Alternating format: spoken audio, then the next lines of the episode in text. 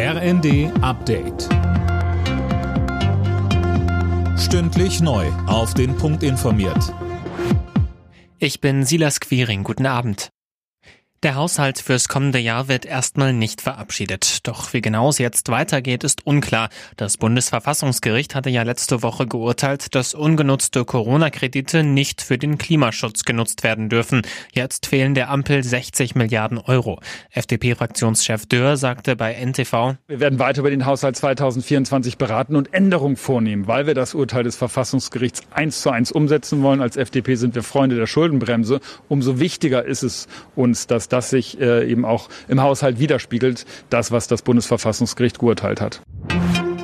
Bei den Parlamentswahlen in den Niederlanden ist die rechtspopulistische PVV offenbar erstmals stärkste Kraft geworden.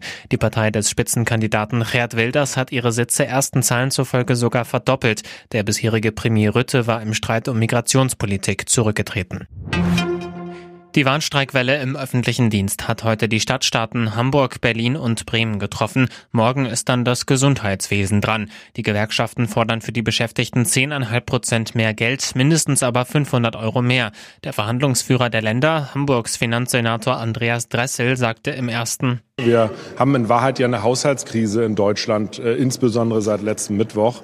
Und insofern muss man, glaube ich, auch allen, allen berücksichtigen, wie die finanzielle Lage bei Bund, Länder und Gemeinden ist. Und äh, das muss eine Rolle spielen. Und da müssen wir gucken, wie wir da zu einem Kompromiss kommen.